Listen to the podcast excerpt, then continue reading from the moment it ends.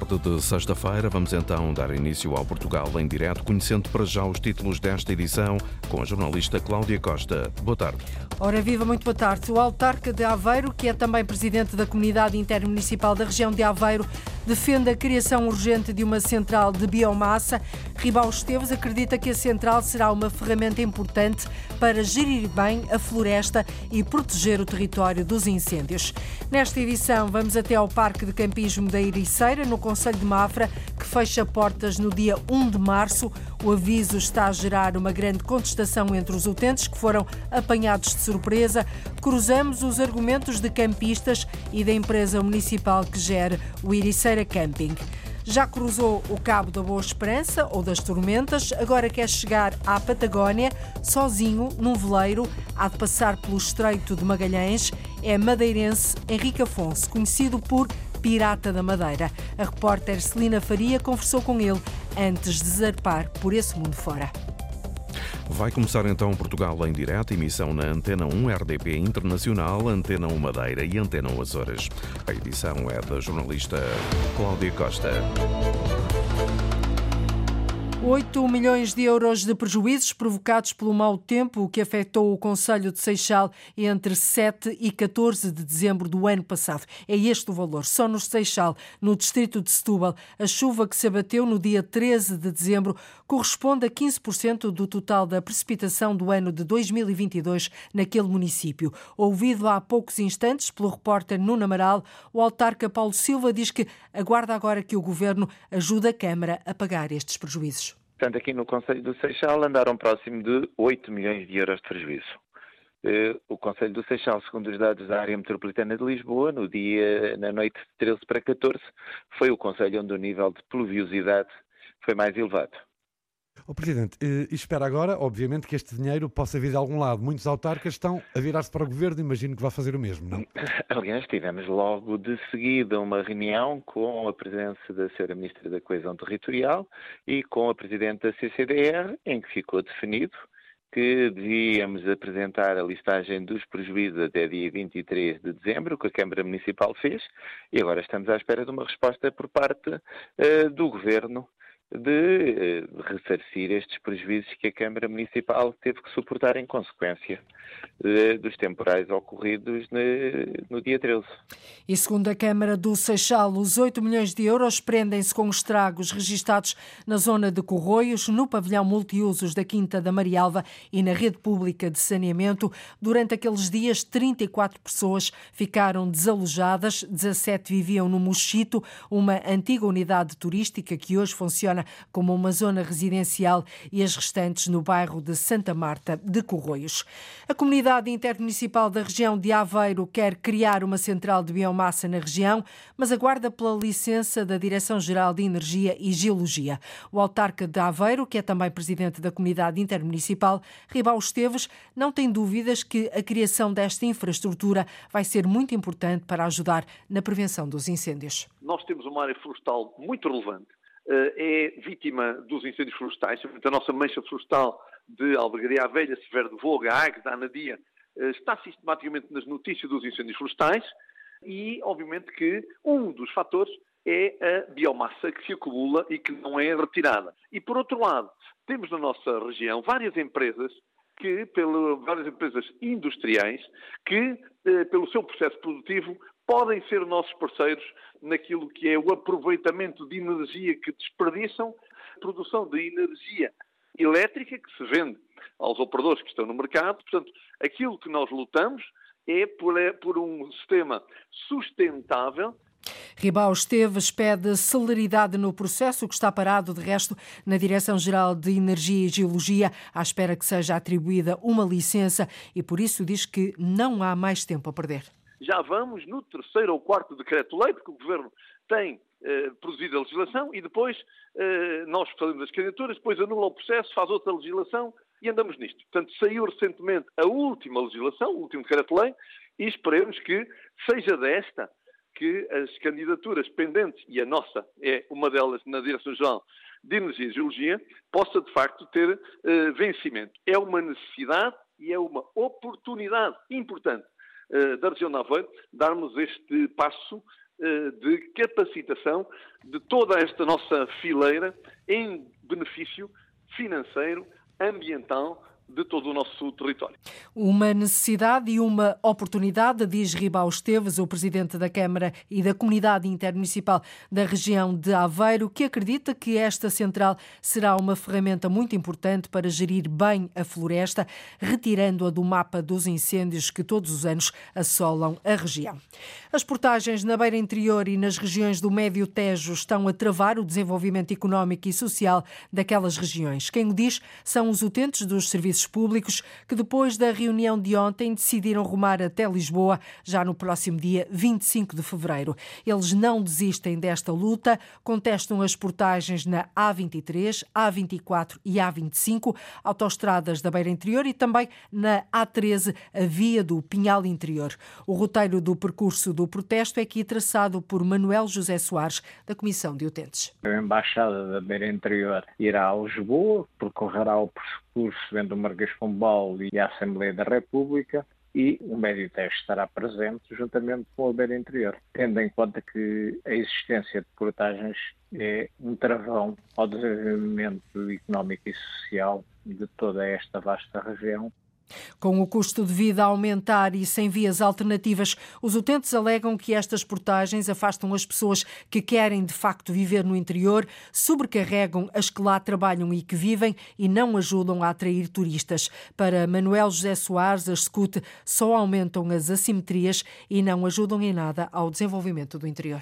Quer a A13, quer a A23 são vias essenciais e fundamentais para a circulação entre três unidades hospitalares que se complementam. Temos o Hospital de Abrantes, o Hospital de Torres Novas e o Hospital de Mar, por onde circulam doentes, circulam familiares, circulam inclusive centenas de trabalhadores entre as unidades eh, todos os dias. O protesto contra as portagens na Beira Interior e no Médio Tejo ruma a Lisboa no dia 25 de fevereiro. A indústria das duas rodas vai fechar 2022 com o máximo histórico de exportações. Portugal é, de resto, desde 2019, o maior produtor de bicicletas da Europa e este ano a venda para o exterior vai ultrapassar os 800 milhões de euros, um número de Ana Craveiro que ainda pode vir a crescer. As contas de 2022 ainda não estão totalmente fechadas, mas a Associação Nacional das Indústrias de Duas Rodas espera que o setor tenha um grande crescimento, como indica o presidente Gil Nadais. Nós crescemos sempre, mesmo durante a pandemia, em 19 crescemos cerca de 8%, depois com a pandemia em 20 crescemos 4%, o ano passado 39% e este ano vai ser acima de 30 também. A exportação de bicicletas vai ultrapassar os 800 milhões de euros, tudo porque Portugal se destaca pela qualidade. Nós temos experiência, temos conhecimento e o mercado europeu e também um pouco algum mundial, mas sobretudo o europeu, reconhece a competência com que trabalhamos o setor. Desde alguns componentes que temos eh, de topo, de componentes dos melhores do mundo, até à operação de montagem, não conseguimos fazer um trabalho de grande qualidade. Mesmo com o crescimento que se tem verificado nos últimos anos, Gil Nadais aponta algumas das dificuldades por que o setor está a passar. Há alguns componentes que têm de vir eh, obrigatoriamente da Ásia, mas está a ser feito um esforço do setor no sentido de podermos ter na Europa e em Portugal em concreto uma maior quantidade de componentes para que a pegada ecológica seja muito mais reduzida e possamos também responder de uma forma mais rápida e mais eficaz ao mercado. Mais de 90% do que é produzido no país é para exportação, mas nem todas as empresas têm esse foco. Em Agda, a Leitmobier trabalha nas áreas das bicicletas partilhadas desde 2020 e também tem conseguido crescer no país, como indica o coordenador do projeto João Vidal. O balanço destes três anos tem sido, tem sido positivo, muitos projetos de bike sharing, agora a iniciar com outros projetos interessantes, nomeadamente do IPDJ, que fomos a entidade, a entidade escolhida para fazer chegar perto de 18 mil bicicletas às escolas a nível nacional. Só o mercado nacional nós conseguimos crescer e cumprir todos os projetos que ganhámos em parcerias. Além do crescimento nas vendas do setor, o presidente da Associação Nacional das Indústrias de Duas Rodas sublinha que há também uma forte aposta na inovação, com um projeto no âmbito do PRR que liga as empresas ao sistema científico-tecnológico.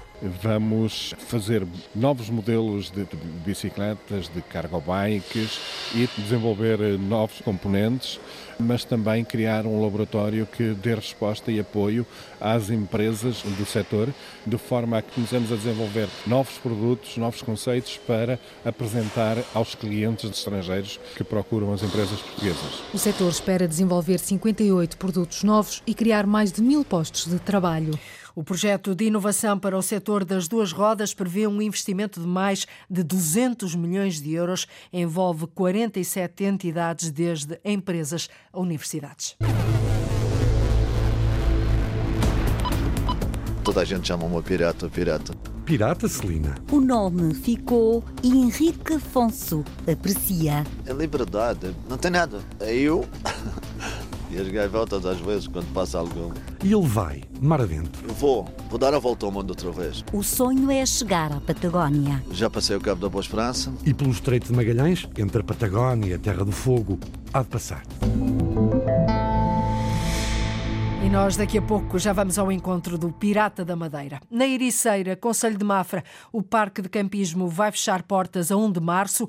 O aviso apanhou todos de surpresa e está mesmo a gerar uma grande contestação entre os utentes. Eles dizem que não têm capacidade para retirar os equipamentos, ou seja, casas móveis, caravanas, avançados. Alegam também que dois meses não é tempo suficiente.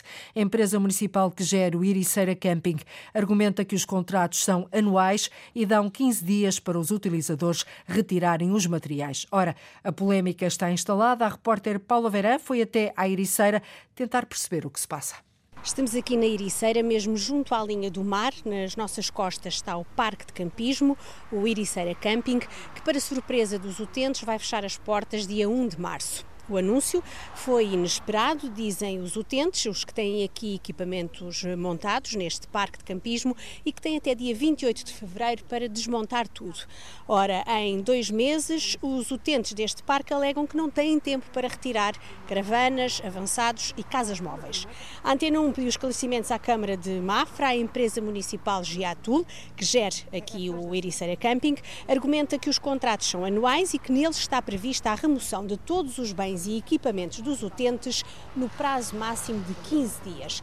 Ou seja, defende a Giatul que deu um prazo alargado até 28 de fevereiro, mas equaciona a hipótese de alargar o prazo para os casos das casas móveis. Connosco tem um grupo de utentes, começa aqui pelo Sr. João. Qual é que foi o argumento dado para fechar as portas em março? O argumento que nos deram foi que irá ser construído um parque verde dentro do Parque Campismo, vão desanexar uma parte do Parque Campismo e, e vão hum, reformular o, a parte do Parque Campismo porque ele vai voltar a abrir, mas já sem estes campistas que tinham contratos com, com o parque só foram avisadas já a 6 de janeiro. Oficialmente ainda não recebemos nada. O próprio parque não afixou nada na entrada? Um edital o Sr. Luís. Na, na, na recepção, comunicado nas casas de banho, eh, e só assim é que as pessoas souberam que tinha acabado o contrato e que não renovavam. Mas os senhores sabem que o contrato é anual, ou seja, ele termina sabemos. sempre a 31 de dezembro. Nós sabemos, mas normalmente é, isto é como uma casa que é alugada. Se nós não recebermos um aviso com, um aviso, com uma carta de rece, com um aviso de recepção, automaticamente o contrato é renovável. Eu não recebi nenhuma carta, não recebi nada.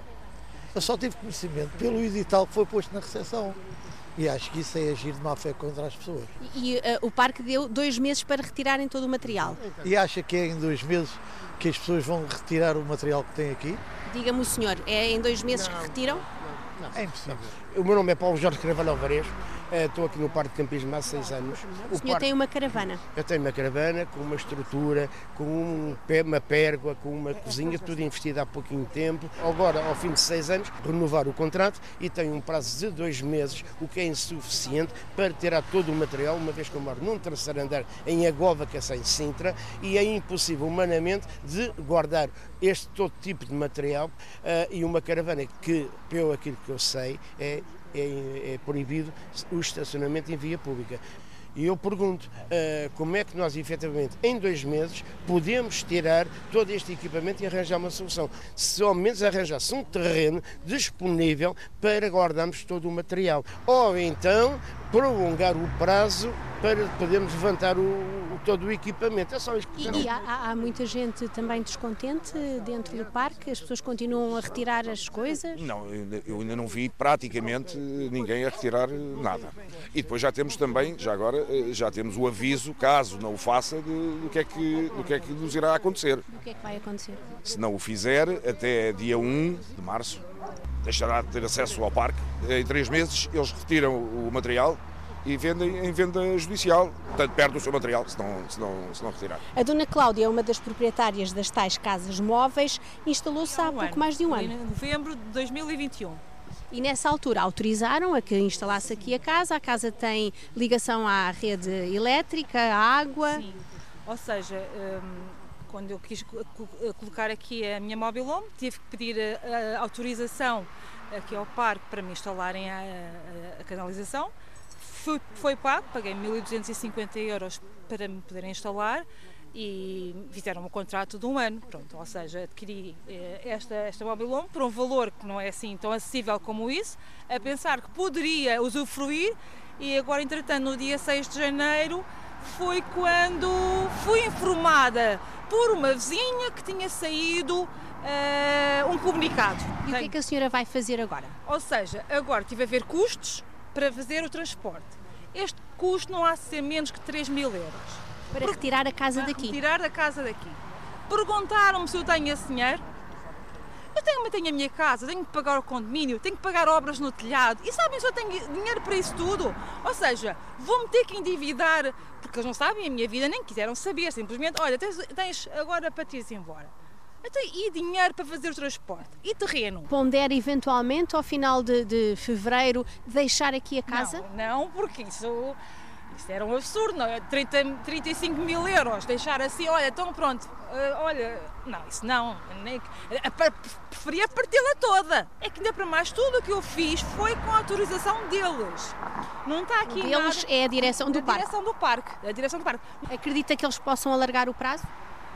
Acredito. E existem aqui alguns eh, casos de utentes que fazem do parque de campismo a sua morada durante o ano todo, ou seja, agora no final de fevereiro ficam sem ter onde viver. É o caso do Sr. Armindo. sozinho, portanto investi, investi nesta coisa para estar aqui, né? olha, acabar aqui a minha velhice, se fosse caso disso. Mas pelos vistos foi tudo por água abaixo e estamos todos no mesmo barco. E agora o que é que o senhor vai fazer? Não sei o que é que vou fazer, não tenho para onde ir. O que é que vou fazer? Estou aqui, como todos estão, aqui à espera que, que haja ainda um, um, um toquezinho na- na- naquelas mentes de camaradas que fizeram isto assim, estão assim, porque são barrifando, borrifando para, para as condições humanas das pessoas. Portanto, a questão humana aqui está completamente posta de, posta de parte. A sua pergunta é E o senhor, o senhor eh, está aqui há quanto tempo? Um ano. Um ano Fez um ano em novembro. Mas aqui esta, esta, a Cláudia também. Um ano, portanto, está a ver, eu estou aqui agora e somos apanhados como se pessoas na, na gíria popular com as calças na mão. Né? Agora vou, faço o que da minha vida? O que eu aqui investi? Vou para onde? É que isto é muito bonito, é dizer, agora tem que ser daqui. Ok, para onde? Como já disse a essa Cláudia, pergunta os, os parques estão todos cheios. Não aceitam nada, pode haver ali um ou outro, mas com uma quantidade enorme desta gente, é impossível. Agora, o que é que vamos fazer isto? É isto que eles têm que responder. Eles deviam se preocupar, antes de tomar esta medida, tomar medidas para que as pessoas, ok, isto vai ter que Arranjar ser- soluções, no fundo. Solução, é assim que se faz uma coisa correta, é vamos fazer a solução para estas pessoas, para depois a gente poder então desencadearem com o projeto. É o que não, é importante, é ao contrário. disto ser tudo Primeiro vai-te embora. Estas são algumas das queixas dos utentes do Iriceira Camping. Nos esclarecimentos dados à Antena 1, a autarquia de Mafra diz que não dispõe de locais alternativos para o armazenamento destes equipamentos. Quanto às situações como a do Sr. Armindo, que não tem outra habitação e vive no parque de campismo, a autarquia de Mafra responde que o espaço serve para lazer e não como residência permanente. Mas, na eventualidade de existirem casos de utentes que precisem de apoio social, serão sinalizados e remetidos para os serviços de ação social do município de Mafra. Ora, depois de ouvirmos os utentes, procurámos também saber o que pensam os comerciantes aqui da Ericeira, desde supermercados a cafés, passando também por uma loja de eletrodomésticos, todos são unânimes em dizer que vão perder clientela. Eu penso que nesta fase vou, não sei se vou recuperar mais tarde. E o senhor tinha pessoas que o procuravam ali do parque? Sim, sim, há dias vendi para lá um frigorífico, por exemplo, que a senhora agora diz que nem sabe o que vai fazer ao frigorífico. Se, se eu estava a vender para o parque e neste momento vão fechar o parque pelo menos três meses, claro que, que, que posso sentir, não é? Porque a gente tem aqui clientes que já vivem ali há muitos, muitos anos e tem pessoas lá que, que, vivem lá, pessoas mais idosas que vivem lá anos e anos e anos e que vão ser despejadas e sinceramente eu não sei para onde é que essas pessoas vão. E são clientes habituais aqui do seu café? E assim é capaz de afetar aqui um bocadinho, porque se essas pessoas vão sair daqui, a gente vai sentir. Fim de semana trabalha com muita gente do Parque Campismo, já há muitos anos. Vamos ressentir. O Irisa neste momento é só para os ricos e para as grandes superfícies. O comércio tradicional está, está a morrer na Ericeira. E nem sequer aqui os surfistas, por exemplo? Vem um ao outro, mas os hostels também abarbatam tudo. Fazem comida, fazem os pacotes completos que é para não saírem da rua. E o senhor ainda consegue manter aqui o negócio? Sim, mas é, tem que ser sacrifício, tem que trabalhar 12, 13 euros por dia, todos os dias, não fecha a porta. E, os, e depois não, os grandes é, é muito complicado. A Ericeira está subcarregada. Não tem população suficiente ter tanto hipermercado. E o Conselho Mafra, a Câmara, só pensa em grandes superfícies. E pronto, vamos ver o que é que isto vai dar o desânimo de alguns comerciantes da Ericeira que perspectivam uma quebra nas vendas assim que fechem as portas do parque de campismo, ou seja, a partir de março. Segundo a autarquia de Mafra, haverá obras de melhoramento no parque de campismo, que será reduzido para dar lugar ao Parque Verde Urbano da Ericeira, um projeto que ainda será apresentado pela empresa municipal Giatul.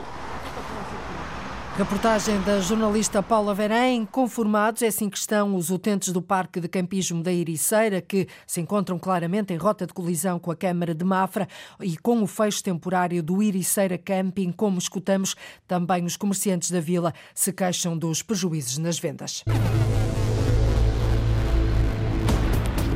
Ali um farol. São 220 graus desde a base até alcançar o topo do farol, a subir sempre em espiral. Subimos. É bom contar com 10 minutinhos. 10 minutos para chegar aqui, a vista compensa. Ah, não tenho dúvidas, não tenho dúvidas. É uma vista excepcional. Repõe-se a respiração no topo do farol centenário em Vila Real de Santo António. Faz os 100 anos que pela primeira vez se avistou a potente luz. Hoje a lâmpada de mil watts já não precisa de petróleo para brilhar longe assim que o sol se põe. Henrique Afonso, conhecido por Pirata da Madeira, prepara-se para dar mais uma volta ao mundo sozinho num veleiro. Esta será a segunda volta ao mundo. A partida está prevista para o início do próximo mês. O sonho é chegar ao Cabo Horn, na Patagónia, o extremo sul da América. O navegador assume que vai zarpar sem data de regresso. A jornalista Celina Faria subiu a bordo do veleiro Sofia do Mar, que está em manutenção no estaleiro do Caniçal. Toda a gente chama-me pirata, pirata. O nome ficou Henrique Afonso aprecia. É liberdade, não tem nada. É eu e as gaivotas às vezes quando passa algum paz, um par de chinelas e ser feliz. O pirata assume que é mesmo um homem do mar. Está a minha casa agora até um dia. O veleiro de 9 metros tem o nome da filha, Sofia do Mar, e vai ser a casa noutra longa aventura. Eu vou, vou dar a volta ao mundo outra vez. O sonho é chegar à Patagónia. Já passei o Cabo da Boa Esperança e agora gostava de passar o Cabo Ono. Gostava de ver aquilo lá embaixo sul. Patagónia. E ver. E a partir daí já decidir onde é que vou, o que é que vai acontecer. A volta ao mundo começa no Funchal.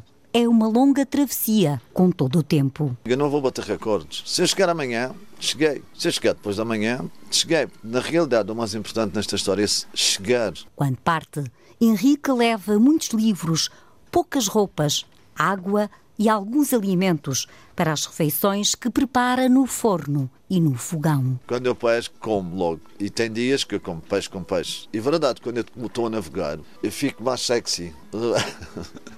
no mar, os dias são infinitos. O dia parece nunca mais acaba. É dormir, ler e nada, e esperar outro dia. A história da navegação fica registada. Todos os dias escrevo, faço o meu diário de bordo, faço um, um pequeno vídeo. É aquele momento que eu tenho de falar com alguém. Fale comigo. O pirata nem imagina quando vai terminar a segunda volta ao mundo no veleiro que o liga à filha. Sabe apenas que um dia vai regressar ao lugar de onde parece nunca partir. Algum dia vou chegar. Sempre que eu gosto muito da minha ilha e vou chegar. Fascinante a chegar. Vai tudo correr bem, com certeza. Um homem sozinho num veleiro. A primeira volta ao mundo do Pirata do Mar durou 923 dias e terminou em julho de 2021. No próximo mês, ele volta a zarpar, sem data de regresso. Desta vez, quer chegar à Patagónia. Ontem, devido a um problema técnico, não transmitimos na íntegra uma reportagem da jornalista Rita Fernandes, por isso hoje vamos reproduzi-la de início ao fim. Em Óbidos, antiga biblioteca do centro da vila foi transformada numa máquina de ir ao espaço. Uma experiência criada pela autarquia que serve de pretexto para desenvolver nos mais novos o espírito crítico e criativo e levá-los também a desenhar máquinas de sonho que resolvam os problemas do dia a dia. A jornalista Rita Fernandes conheceu o projeto que, depois de vários anos a andar de escola em escola, abre agora o primeiro espaço físico com um foguetão. Querem andar no foguetão? O foguetão voa mesmo. Quando é que fecham a porta, só para saber? Feito de cartão e madeira, o foguetão, ao fundo da sala, faz esta turma do primeiro ano sonhar. Ir ao imaginário de qualquer um. Cinzento por fora, com botões nas paredes da cabine e vários lugares sentados. É preciso olhar para cima. É no topo do foguetão que é projetado o filme que simula esta viagem ao espaço. Se não voltares, não tens saudades da Terra? Não. Não. A experiência desperta a curiosidade destes alunos entre os 5 e os 6 anos e serve de ponto de partida para criar as máquinas de sonho para, por exemplo, viajar no tempo. Eu fiz alguns erros, brincadeiras assim más e depois já parti o dente e este, se eu voltasse para trás, dizia que não queria brincar essa brincadeira para não partir o dente. Este projeto um, era feito nas escolas e agora surgiu aqui a necessidade de que os outros anos a seguir também pudessem frequentá-lo e abri-lo também ao espaço de famílias e as escolas mesmo fora de óbitos. O projeto My Machine a Minha Máquina, em português, já está também implementado em Famalicão, no norte do país, e em Campo Maior, no sul, explica Margarida Martins, vereadora da Cultura da Câmara Municipal de Óbidos. É interessante para vermos como é que eles veem o mundo. Se há uns que são mais virados para os valores, outros são mais para operacionalizar. Temos uma máquina da Iris, onde é que está a Iris? Que é a máquina dos sonhos, muito bonita. Temos a máquina do Francisco, que é uma máquina para fazer amigos. Temos a máquina da Ariana, Ariana que é uma máquina dos abraços. Ganhou a máquina de fazer sonhos. Máquina de sonhos. Ah, porquê, porquê que tiveste essa ideia? Porque eu, eu quase que não sonho quase nada. Mais tarde, num trabalho que pretende promover o diálogo entre gerações e dar a conhecer o mundo da tecnologia, estes alunos visitam a Escola Superior de Artes e Design.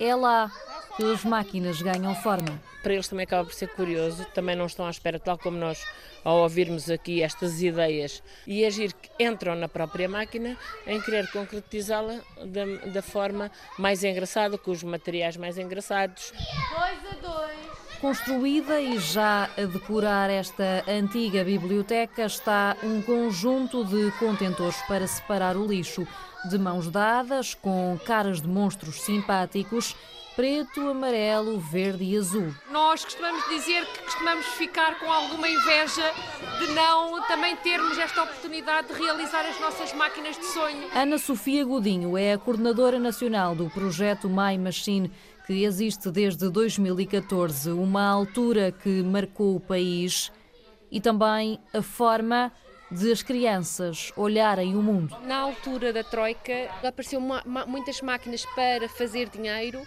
e máquinas que tinham saudades do pai ou da mãe, ou da mãe porque os pais tinham entretanto ido para fora para, para ganhar mais dinheiro. E isso na altura tocou-nos bastante. Que idade é que têm? Uh, seis anos. seis anos. Seis anos. Alguns ainda têm cinco anos. A ideia é expandir, obviamente, a rede tanto a nível nacional como a nível global. Somos muitos países já com o projeto, até com os reconhecimentos mundiais que temos tido de organizações como as Nações Unidas, que reconhecem este projeto como uma boa prática ao nível da educação, ao nível da inovação e da criatividade na educação e, portanto, é provável que este projeto também cresça nos próximos tempos.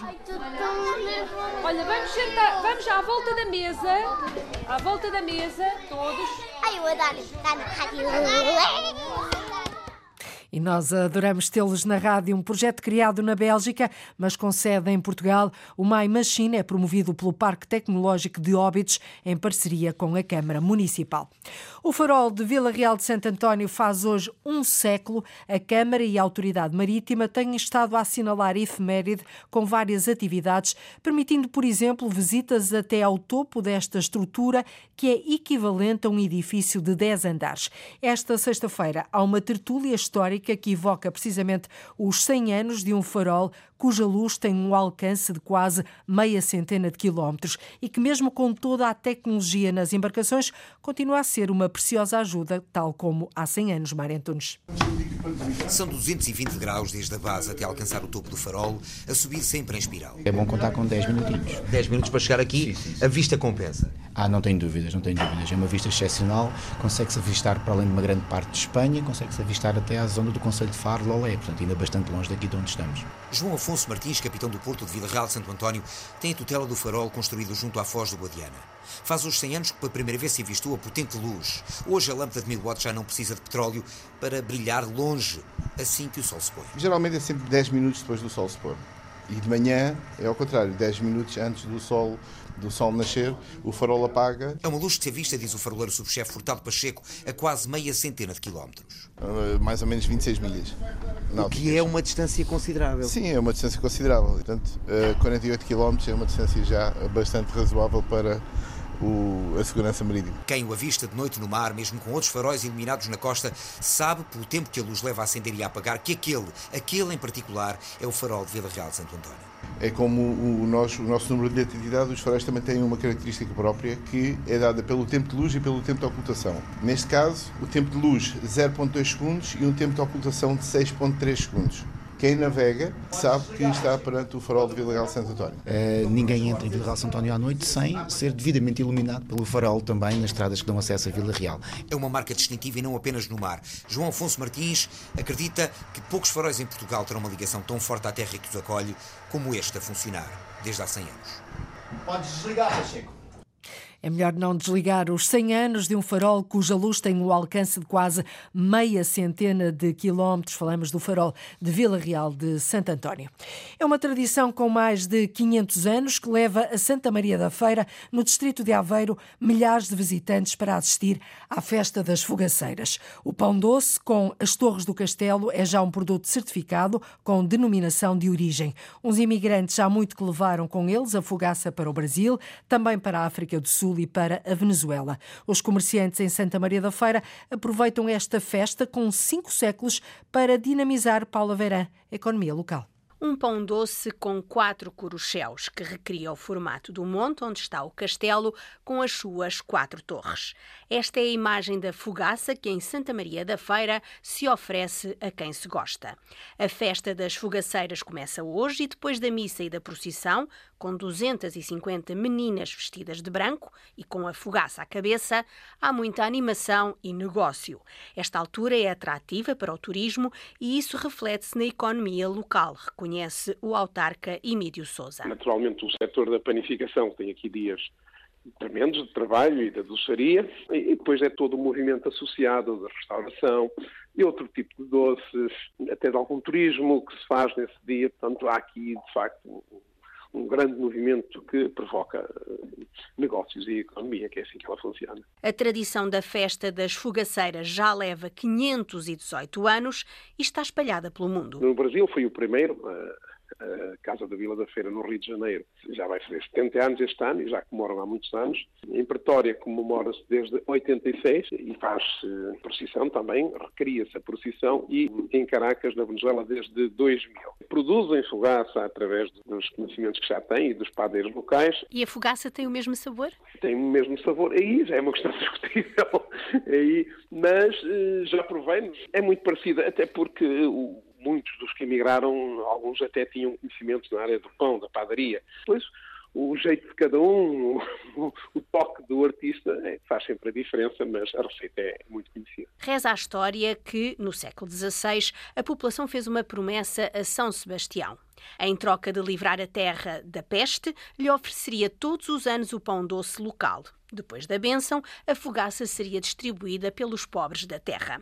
Uma tradição com cinco séculos que o autarca Emílio Souza convida a conhecer. Venham agasalhados e, e venham apreciar, porque de facto, uh, quer o cortejo, quer a procissão são muito bonitos, são momentos únicos. Quem não puder vir, também pode assistir à transmissão em direto, que vai passar em streaming no, no Facebook da própria Câmara, sim. Bem agasalhados, com luvas e cascol, e não deixem de, mas não deixem de apreciar este pão doce com as torres do castelo, que de resto já é um produto certificado com denominação de origem, este produto que é a fogaça. 80 crianças do Jardim da Serra, na Madeira, tiveram o primeiro contacto com a agricultura biológica. É parte de um projeto de sensibilização chamado Tempos de Hortifruticultura 2023. Marco António Souza.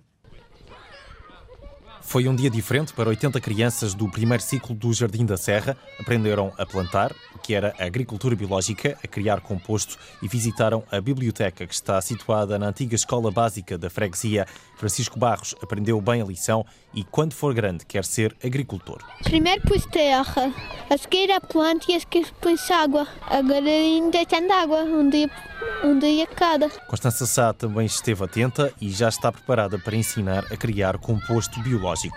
Tivemos a fazer composto, a aprender a fazer composto. Com erva, feno, terra e água. A aluna sabe também os benefícios da agricultura biológica. Para ter cuidado com a terra, para não estragar, e ter cuidado com a erva, para nós comermos e termos oxigênio. O evento é organizado pelo Centro de Desenvolvimento e Inovação Sociocultural e Agroflorestal, situado no Jardim da Serra, e não se destina apenas aos mais novos. Manuel Neto, presidente da associação, explica as demonstrações das próximas semanas. No próximo sábado, nós teremos aqui uma ação de demonstração de enxertia de árvores de fruto. Será orientada pelo técnico agrícola Joel Souza. Na, no, no, sábado seguinte, teremos, 28 de janeiro, teremos uma ação de demonstração de poda de árvores de fruto. Depois teremos uma, no dia 4 de fevereiro, a sementeira de variedades de, de trigo, cereais regionais, trigo, cevada e centeio, num terreno que nos foi cedido junto ao Centro Cívico. Até 3 de março, uma equipa de funcionários da Direção Regional de Agricultura vai percorrer a freguesia para fazer a poda das árvores do Jardim da Serra. De pequenino se torce o pepino e assim se sensibiliza também a população para a agricultura biológica. E agora vamos ver as montras.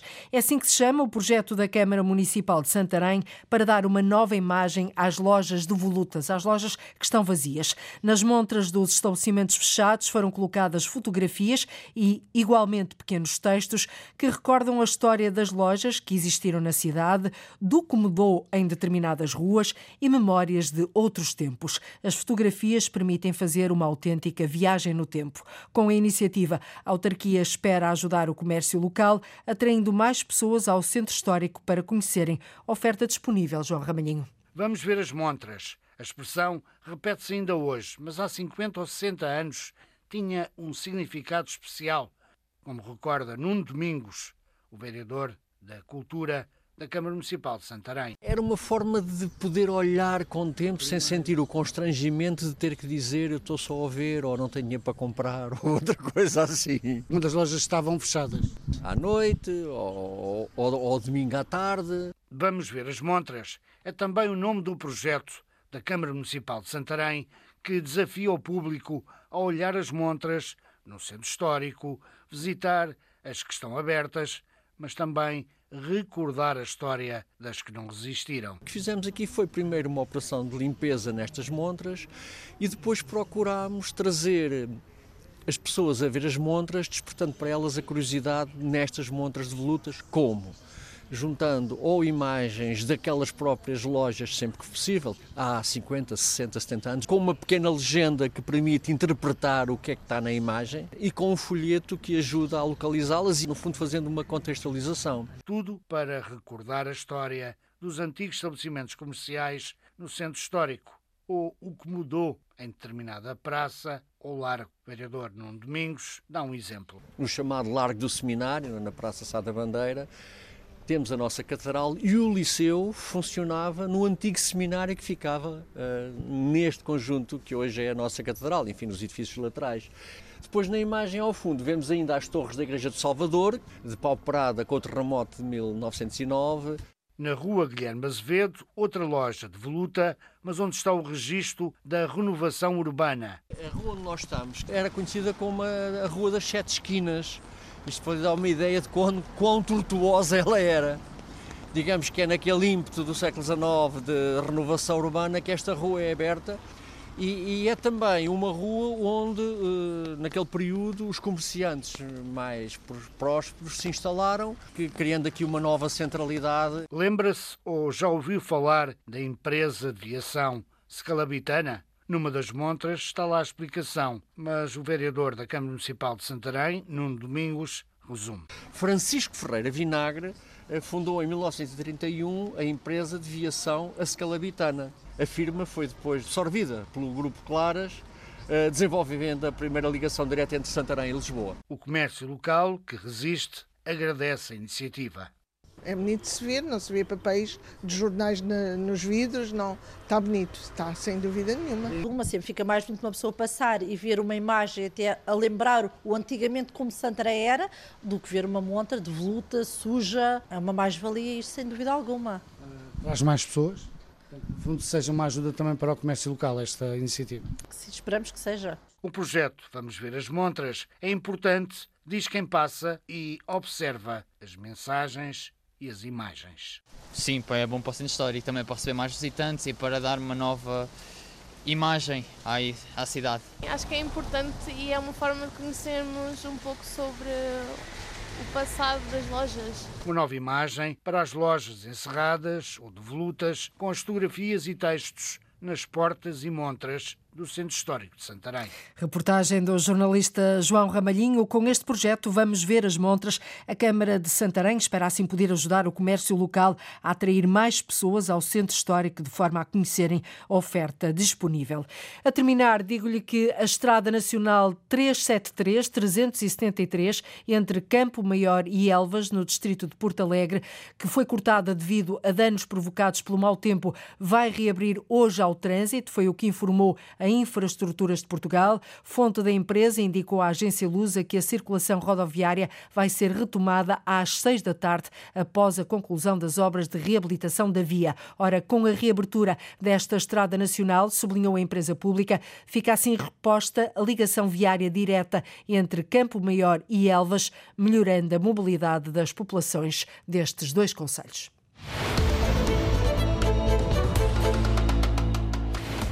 É tudo por hoje. Terminamos mais uma semana de emissões do, do Portugal em Direto, o programa que liga o território de uma ponta à outra. Todos os dias deitamos pés ao caminho, ligamos o norte e o sul, o litoral e o interior, o continente e as ilhas. Voltamos na próxima segunda-feira. Desejo-lhe, em nome de toda a equipa, um excelente fim de semana.